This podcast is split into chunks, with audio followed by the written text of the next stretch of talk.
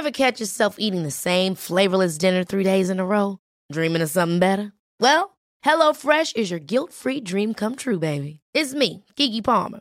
Let's wake up those taste buds with hot, juicy pecan-crusted chicken or garlic butter shrimp scampi.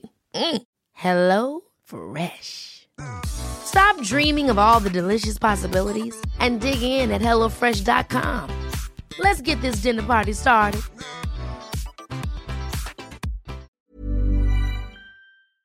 L'UFC 283 avec Chris, c'est maintenant. On va parler du main et du co-main. Donc le main event, Glover Texera contre Jamal Hill. Jamal Hill.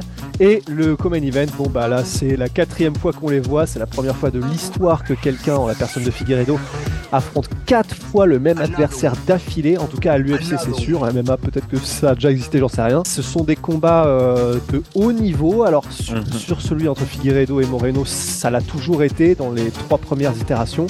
Celui entre Glover Teixeira et Jamal Hill, c'est la première fois qu'on voit ce match-up et ça peut être intéressant. Donc on voit tout ça tout suite. Soit.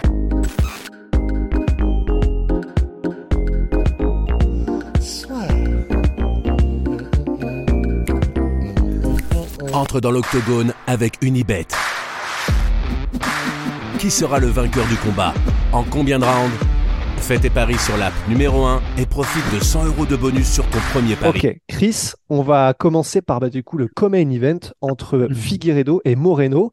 Alors, bah, comme on l'a dit, c'est la quatrième fois qu'ils s'affrontent. Donc, ils se connaissent par cœur. Enfin, ils se connaissent quasiment autant euh, à ce mhm. point-là que, que des sparring partners. Enfin, vraiment, ils, tu vois, par exemple, ce week-end, Nassourdine parlait de, du coup, quand on avait discuté après le combat, il disait, bah, Strickland, en fait, c'est, ça m'a, ça m'a frustré parce que bon, bah, même si, voilà, il n'a pas vraiment euh, combattu comme il aurait voulu, à la fin du combat, il avait vraiment l'impression de commencer à comprendre un petit peu plus Strickland. Et du coup, il était en mode, bah, ça me frustre parce que c'est vrai que si je devais le réaffronter, je ferais tellement différemment. Bah, là, mhm. c'est des gars qui ont vécu ça trois fois. Alors, bien sûr, il y a eu des changements, mais mhm. qu'est-ce que toi, ça t'évoque quand, euh, tu vois, quand tu vois ça? Que c'est le quatrième combat. Comment comment t'approches ce genre de choses quand tu es combattant? Euh... ben, je, vais prendre un simple exemple. Euh, moi, j'ai toujours été de, la théorie que c'était important d'avoir un ou deux partenaires d'entraînement euh, principaux avec lesquels tu tournes régulièrement et aussi de varier. Le problème quand tu fais que varier, c'est que tu cherches à toujours imposer ton jeu parce que tu as à chaque fois des, adversaires différents. Donc, tu vas imposer ton jeu et ça va te permettre de le peaufiner. Euh, ce qui est très bien. Mais si tu fais tout le temps, tout le temps, tout le temps avec des adversaires différents, tu n'auras que un jeu. Ouais. Alors, tu, peux l'imposer comme tu veux. Euh, à un moment, tu vas être euh, facile à lire. Si tu t'entraînes uniquement avec un gars, tout le temps le même, un sparring partner officiel, ce que tu vas faire, c'est tu vas chercher des nouvelles techniques en permanence et tu vas très rarement peaufiner ton jeu. Euh, donc encore une fois, ça a des bonnes choses parce que tu vas avoir un arsenal qui, grandit et grandit, mais tu vas pas euh, exceller euh, dans ton jeu de prédilection. Donc avoir un peu les, les, deux, c'est c'est bien. Ici, comme c'est la quatrième fois qu'ils se rencontrent, et pour Figueredo, bah, la quatrième fois d'affilée, et euh, Brandon Moreno, il a fait un petit crochet par Kaikara France. Euh, tu dois aborder ce combat en apportant de la, de la nouveauté. Parce que ton adversaire, comme tu l'as dit, euh, il a fait 25 minutes contre toi, puis il a fait un peu plus de 3 rounds, puis il a de nouveau fait 25 minutes contre toi. Donc tu connais, tu connais les, les réflexes, tu connais les distances, tu connais la vitesse, euh, et c'est pas sur un an de temps que tu vas changer du tout au tout. Mais étant donné que tu connais ton adversaire, peut-être aussi que sur le cinquième round du dernier combat, ils se sont dit Ah, là, j'ai trouvé un truc probablement figuré d'eau qui finit très très bien le, combat. Et donc ici, ils ont eu un an pour se préparer à surprendre l'adversaire, non pas en améliorant ce qu'ils font déjà, mais en trouvant de, nouveaux, euh, de nouvelles stratégie, stratagème pour euh, surprendre. Donc c'est comme ça que tu abordes le combat en tant qu'athlète qui rencontre pour la deuxième, troisième ou quatrième fois sur une courte période de temps euh, la même personne. Et on sait qu'il y a eu un imbroglio énorme, il y a eu un gros problème avec James Krause, qui était l'entraîneur principal euh, depuis quelque temps de Brandon Moreno. Il a été donc forcé, Brandon Moreno, de changer d'entraîneur. Ça, c'est quelque chose, je vois pas ça peut avoir des effets positifs parce que tu vas aller avec quelqu'un qui a de nouvelles méthodologies d'entraînement, qui va t'apporter une vision différente. mais il avait quand même l'air avec James Krause et on sait que ce gars-là est vraiment un cerveau pour le coup. Il avait l'air d'avoir trouvé son rythme de croisière, d'avoir trouvé exactement ce qu'il lui fallait. Parce que ça, pour toi, c'est aussi un facteur majeur à prendre en compte. Bah, c'est toujours un coup dur, je pense, de, perdre ton entraîneur en, lequel tu as une grosse confiance. Maintenant, James Krause, si je dis pas de bêtises, c'est pas non plus son entraîneur euh, de toute sa vie, c'est pas le Matthew de, de Mighty Mouse. Donc, euh, je crois pas qu'il y avait une attache énormissime. Et euh, c'est pas la première fois que Brandon Moreno change de camp. Donc ça peut lui apporter du positif. Et en tout cas il n'a pas le choix en fait en, tant que combattant. Tu dois toujours euh, te concentrer sur ce que tu contrôles. Là bah, le fait que James ne, bah, soit banni euh, en, tout cas temporairement, c'est hors de son contrôle et donc il devait directement shifter son focus pour euh, oula désolé pour le double il devait euh, directement rediriger sa, sa concentration vers un nouveau camp pour rester dans, dans, une préparation optimale. Et alors c'est le genre de truc que je ne suis pas je sais pas vers qui il s'est dirigé maintenant mais un gars que je, ne connaissais pas que je connaissais pas encore ouais. a priori bah, justement as peut-être un temps d'adaptation pendant lequel bah, tes entraînements sont pas optimaux par rapport à ton profil, etc. etc. Mais comme je le disais, tu as besoin de trouver des nouveautés, de venir avec des nouvelles techniques, des nouvelles stratagèmes pour rencontrer la quatrième fois euh, sur deux ans et demi, trois ans, euh, le, même profil. Euh, je pense que ça peut être un plus pour lui. Au niveau mental, peut-être pas. et au niveau technique, peut-être, mais ça dépend, ça dépend essentiellement de la qualité de son nouveau, de son nouveau camp. Et alors là, du coup, maintenant qu'on a trois premiers combats à se mettre sous la dent, qui se sont terminés de manière différente à chaque fois, mhm. là, pour toi, si tu devais euh, essayer de voir un petit peu d'analyser, comment est-ce que ça se passerait? Comment est-ce que ça va se passer? Alors là, justement, j'ai j'ai pris euh, un plus grand papier que d'habitude pour mes oh, notes, oh. avec des dessins de mon, de mon fils dessus. Euh, ah, tu nous le montreras. Le, le, le, le, premier combat, ça s'est passé dans la petite cage. C'était à l'Apex. Donc, on avait un Figueredo qui mettait la pression. Euh, ça s'est majoritairement passé au boxing range. Et euh, en termes de volume, c'est assez intéressant. On a eu 147 frappes qui ont touché pour Figueredo sur 258 envoyés. Donc, on est vraiment sur du très très haut volume de jeu pour Figueredo, ce qui, moi, m'avait personnellement surpris, puisque Figueredo, c'est quelqu'un qui travaille en burst. C'est quelqu'un qui explose, qui utilise beaucoup d'énergie, et j'étais surpris de le voir tenir sur les 25 minutes avec cette intensité-là. Du côté de Moreno, on a légèrement moins touché, 139 qui ont touché, euh, qui ont touché sur 256 envoyés, donc grosso modo le même volume, mais on sait que Moreno, quand il frappe, il frappe sec, mais il frappe quand même moins fort que Figueredo. Donc on était sur un haut volume de jeu euh, de part et d'autre et une grosse intensité dans, ce combat. Et euh, au final, Figueredo le gagne. C'est juste que c'est un peu comme Ayoub, euh, Lapillus, euh, la revanche à l'ARES. Il y a eu un point de pénalité qui fait que c'est une égalité. Mais la réalité, s'il n'y a pas ce point de pénalité, la victoire va euh, trois rounds à, à deux pour Figueredo. Un point que j'ai relevé qui était très intéressant en termes de coups envoyés aux jambes pour Moreno sur le premier combat, sur 25 minutes, il envoie qu'un seul low kick. Oh, ah, je me souvenais pas de ça. Hmm. Et c'est marrant parce que j'ai regardé euh, les trois combats ce matin euh, pour préparer ici le, podcast et je me dis, ah bah tiens, voilà la première adaptation que Moreno aurait dû faire entre le 1 et le 2, c'est, euh, ce sont les low kicks. Et clairement, dans le deuxième combat, on est dans la grande cage. Ce qui se passe, c'est que du coup, Moreno, il fait un gros changement, c'est qu'il, ben, j'ai pas envie de faire un nouvel anglicisme, euh, il marque son territoire. Il, arrête d'accepter de reculer, il veut pas être dos à la cage, il reste au centre de la cage. Par contre, il impose un euh, kicking range. Donc, on n'est plus si rapproché, on a une distance un peu plus lointaine entre le premier et le deuxième combat. Et sur l'espace de trois rounds, avec un peu plus de grappling, il envoie neuf low kicks, les neuf touches. Donc là, déjà, on sent qu'il y a une belle adaptation du côté de, Moreno. Euh, et pareil sur les body shots. Euh, au premier combat, il en touche 13 sur 20 envoyés. Dans le deuxième combat, 9 sur 10. Mais c'est plus court aussi. Donc il y avait une plus grande variété dans, dans ses attaques. Euh, et alors là, ce qui est très intéressant, c'est, bon, il faut faire un calcul de proportion, mais Figueredo touche Moreno 33 fois sur 45 sur 3 rounds, ce qui est quand même beaucoup moins que 147 sur 258.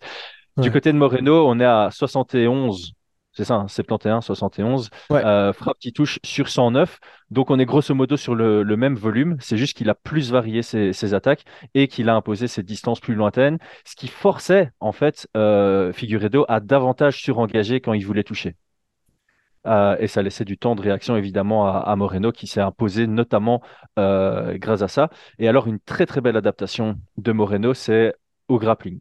Dans le premier combat, chaque mhm. fois qu'il y avait une situation de grappling, c'était ultra axé sur du scramble. Et le peu de moments où Moreno avait une position de contrôle, sa tête était ultra basse. Elle était quasi au niveau des hanches de Figueredo qui travaillait avec ses mains pour créer de la distance et puis il arrivait à se, à se relever.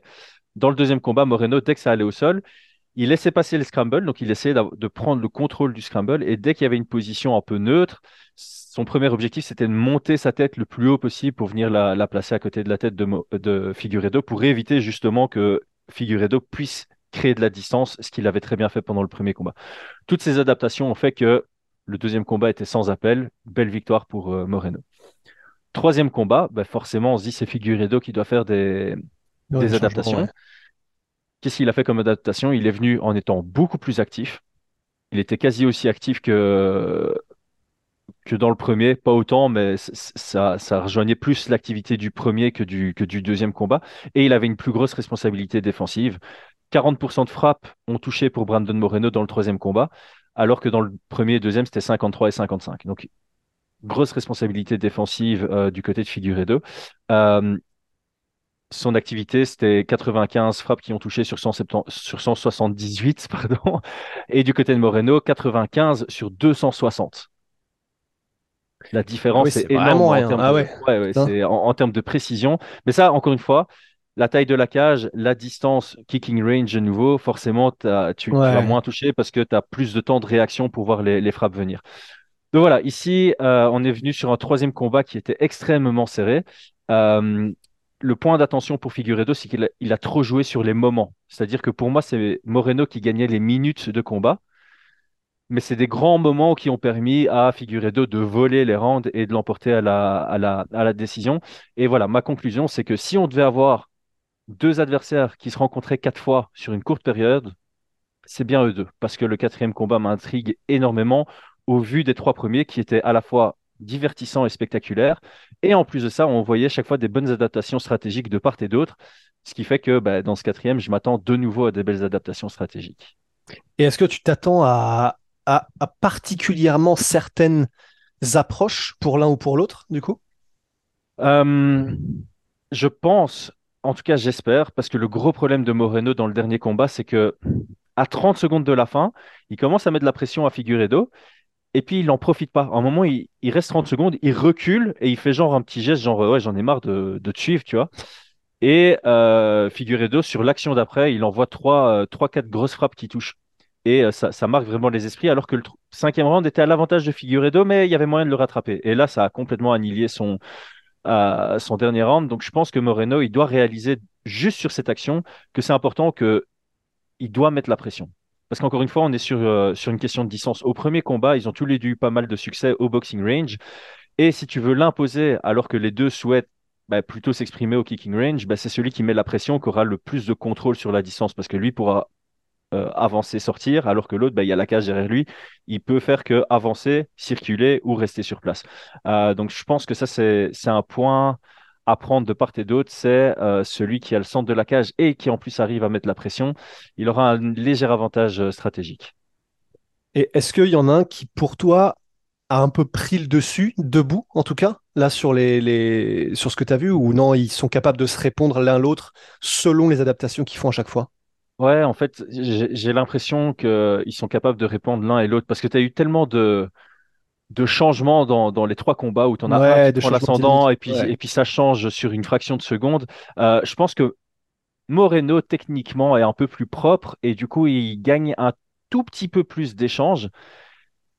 Mais l'intensité avec laquelle euh, Figueredo va gagner ses échanges à lui, ça marque davantage les esprits. Et c'est ce qu'on avait dit dans la vidéo pour euh, le scoring. C'est voilà, le, le, volume peut très vite se faire rattraper par l'intensité. Euh, donc Moreno, dans, dans un sens, soit il doit décider de submerger et faire une différence en termes de volume qui soit irrattrapable par de l'intensité, soit il doit décider de mettre un tout petit peu plus d'intensité dans certaines de ses frappes pour un peu plus marquer les esprits quand il gagne un échange.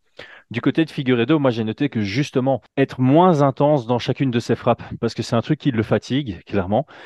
Et euh, comment expliquer ça? Quand tu quelqu'un qui a une puissance naturelle euh, et qu'il n'a pas besoin de surengager pour mettre des KO, c'est dans son intérêt de ne pas surengager parce que quand il le fait, il laisse des ouvertures à son adversaire. Et clairement, Moreno a, a pu bien en profiter sur les deux premiers combats. Donc ici, j'aurais tendance à dire, voilà, deux dans le premier combat, et Moreno aussi d'ailleurs, ils ont tous les deux exploité leur jab de manière euh, exceptionnelle.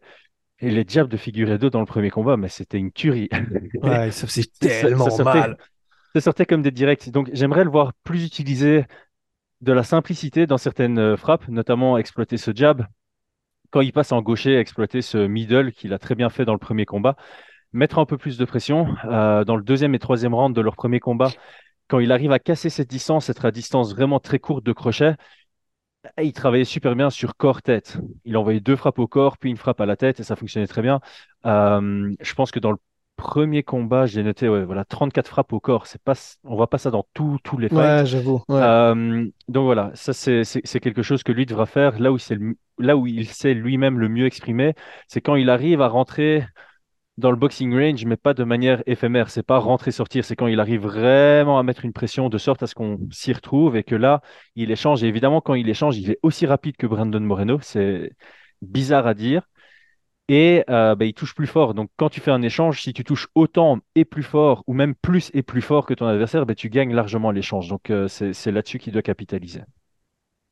All right. Bon, bah ça, c'est fait. On reverra pour du coup pour les pronos euh, à la fin.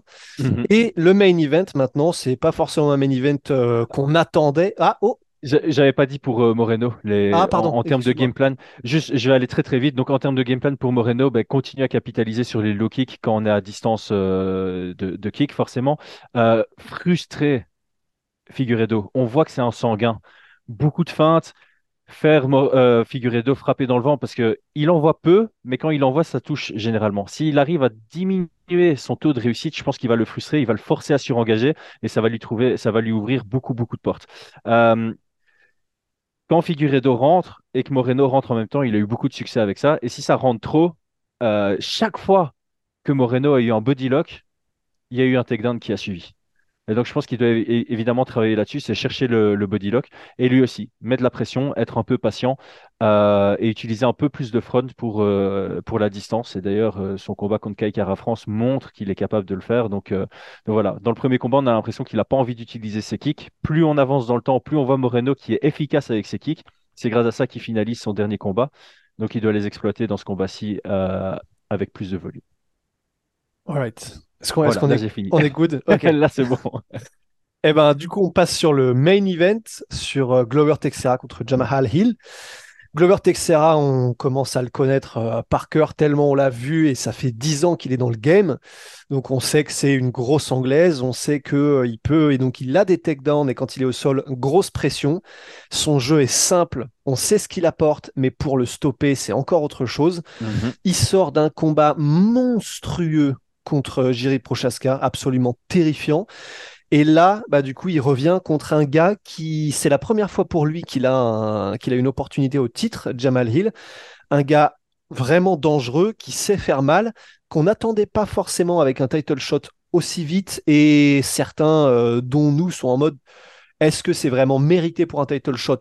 Pas nécessairement. En tout cas, c'est l'affiche qu'on a.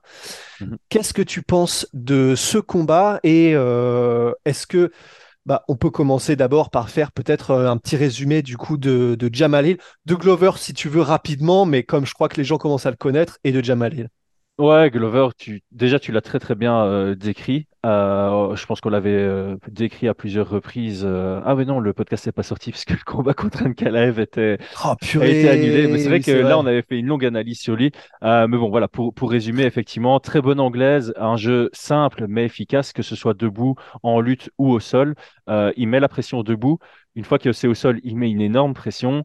Euh, il sait passer une garde, il sait avancer de position, il sait garder un bon contrôle, il a un grand endpoint vicieux, il a de très très bonnes soumissions, particulièrement les soumissions à pression, les étranglements, les, les arm triangles et tout ce qui s'ensuit.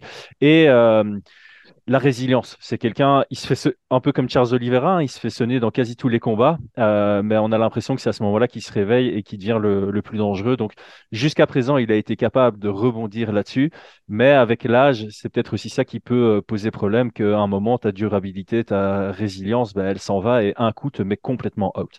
Euh, en tout cas, c'est pas encore arrivé. Et du côté de Jamal Hill, effectivement, il était supposé combattre contre Anthony Smith je crois. Euh, on l'a retiré de ce combat pour le mettre dans le title shot et Anthony Smith maintenant s'entraîne avec lui. Euh, et d'ailleurs, comme tu disais, on le voyait pas proche du title shot parce que je pense sincèrement que même avec une victoire contre Anthony Smith, ça ne te positionne pas encore comme euh, le prochain prétendant, même s'il est sur une belle série de victoires, incluant pas mal de finishes. voilà, quand tu as, as Anne Kalev, quand tu as Yann Blakovic, quand tu as Glover Teixeira, quand tu as Giri devant toi, bah, il faut en battre un avant d'obtenir le, title shot. Maintenant, la réalité fait que euh, la situation l'a amené au title shot. Et euh, c'est un énorme step-up pour lui. Maintenant, on en a vu des gros step-up qui ont réussi. Encore l'année passée avec Islam Makhachev, qui n'avait pas du tout affronté quelqu'un du calibre de Charles Oliveira et qui lui a complètement roulé dessus. Euh, ici, ce sera une opposition de style. Jamal Hill, c'est quelqu'un qui est extrêmement réfléchi. C'est un combattant cérébral. C'est quelqu'un qui, évidemment, favorise largement le pied-point. Et en pied-point, il a une stratégie, enfin, il a une approche genre, je veux toucher sans me faire toucher. Euh, c'est pas spécialement en contreur, c'est quelqu'un qui a besoin d'engager. Il n'est pas dans des combats à super haut volume, mais pas non plus à super bas volume. Euh, mais c'est quelqu'un voilà, qui va favoriser de bons déplacements, qui va trouver son angle, sa distance, parce qu'il est très long, euh, qui a de la dynamique dans les points, même si ça se voit pas spécialement. Il a une précision, et une force qui te permet d'éteindre n'importe qui, je pense. Et donc, euh, c'est quelqu'un qui va euh, arriver avec euh, une notion plus calculée, plus mesurée, qui va éviter de rentrer dans un combat chaotique avec Glover Tessera, qui va essayer de le garder très loin de lui avec, ses kicks et avec son anglaise, et qui va devoir éviter d'aller d'aller au sol. Donc, d'un côté, je vois ça plutôt comme une opposition de style. Glover Tessera, il est très complet, mais là où il est le plus dominant, c'est clairement au sol. Jamal Hill, on ne connaît pas très bien son sol. Il s'est fait soumettre par euh, Paul Craig. Paul Craig. Euh, est-ce que c'est une soumission finalement ou un TKO Enfin, peu importe. Ah, il lui a pété le bras en tout cas. Ouais, c'est ça. C'est considéré comme un TKO, je pense, mais c'est une soumission. Euh, mais on n'a pas trop d'indications. Voilà, contre Thiago Santos, c'est pas un très gros grappleur. Enfin, pas un très gros lutteur, pardon, c'est un bon grappleur, Thiago Santos. On a vu des belles choses, on a vu des choses où on pourrait tilter en se disant, hmm, si, c'est Glover à la place de Santos, là, c'est fini.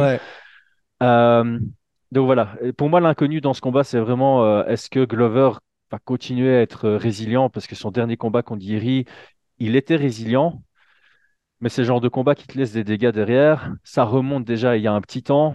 Euh, bah, forcément, tu, tu avances en âge.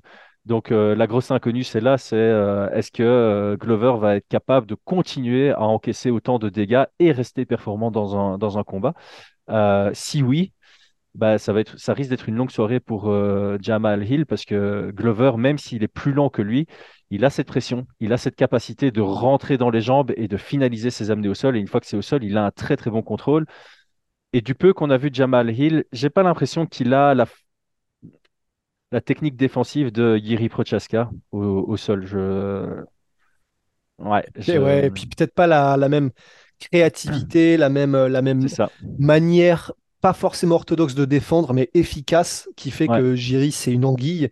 C'est vrai que on l'a, on l'a vraiment pas beaucoup vu au sol, hein, effectivement, Jamal Hill. Non, vraiment pas. Après, c'est, un indicateur comme quoi il.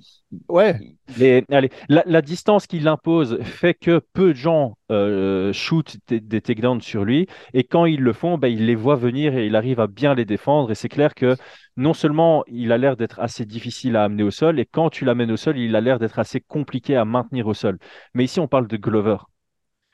Glover, il est capable d'amener quiconque au sol mhm. dans cette division, et il est capable de maintenir quiconque au sol dans cette division. Je n'ai pas pour souvenir d'avoir vu eu un combat de Glover où il a réussi zéro amener au sol et sur les et sur les amener quand il les réussi, je l'ai rarement vu incapable de maintenir le gars au sol et même d'être et j'irai plus loin d'être dangereux. Euh, c'est un finisher aussi donc euh, ouais c'est un, un chouette combat parce que euh, on s'y attendait pas. Les deux sont capables de gagner. D'ailleurs, il est donné favori. il est favori. Il est favori. il est favori. Ça en dit long. Ah ouais. Ça en dit long sur, euh, sur le pourquoi du combat. Donc, Ouais. euh, donc il y a vraiment pas mal d'inconnus. Ça, euh, voilà, je, c'est marrant parce que je- de mon avis, Glover a plus de chemin vers la victoire. Je peux le voir gagner debout. Ce serait une surprise, mais il en est capable. Il, il sait mettre Ouais. quelqu'un KO. Et je peux évidemment le voir soumettre euh, Hill ou bien le, le finaliser par TKO. Hill, bah, tu ne le vois pas gagner au sol. Non. Tu le vois gagner que debout.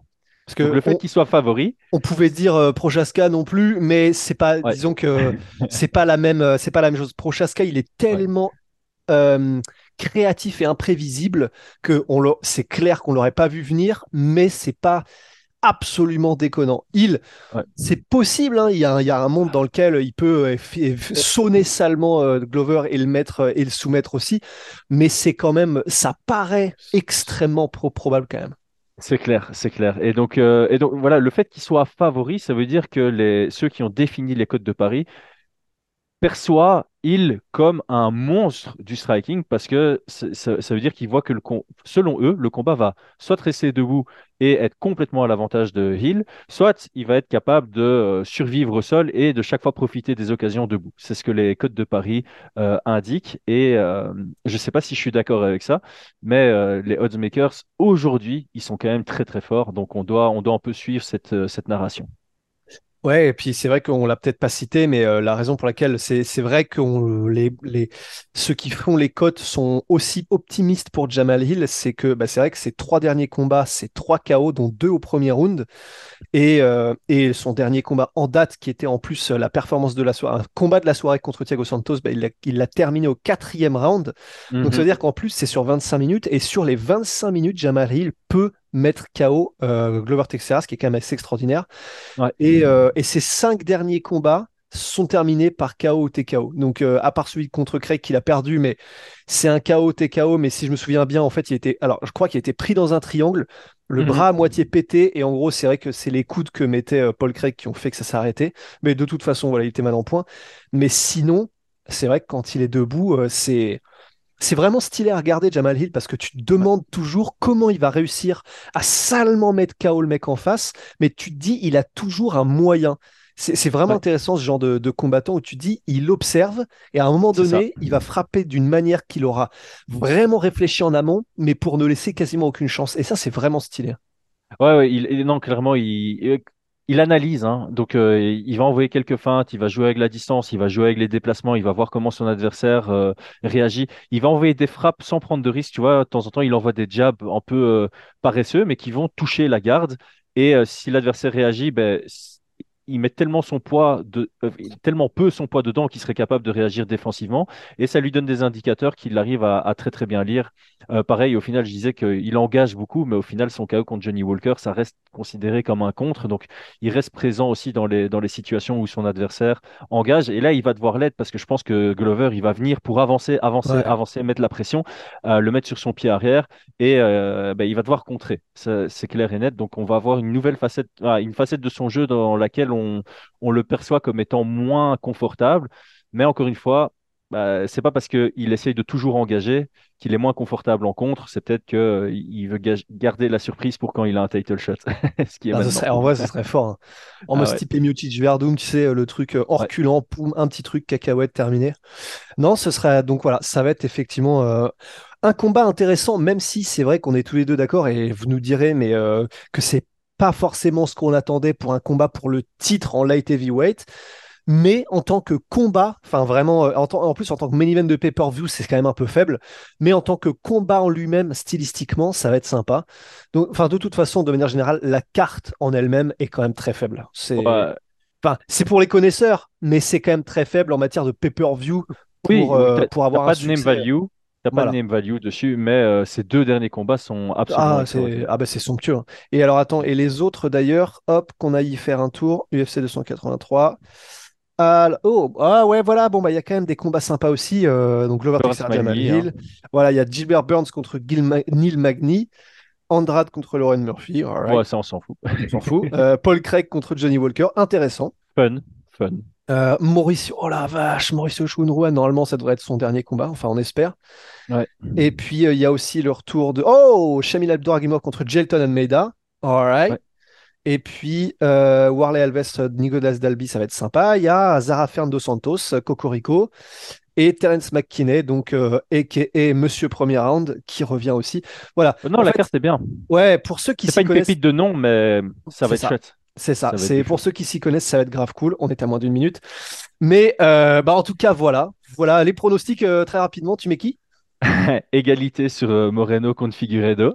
Ok, Je ouais, je pronostique ça. C'est officiel mon pronostic. Et je vais mettre Glover par soumission au deuxième. Ok, et ben moi je mets Figueiredo par décision et je mets Jamal Hill par KO au deuxième. Chris, merci beaucoup encore une fois. Je sais pas combien de secondes il reste, ça se trouve on va se faire couper. Merci Mike sweet Protein, pea. 30 38%. Merci à tous, à la prochaine. Ciao, salut Chris, you're the best. Ciao, ciao.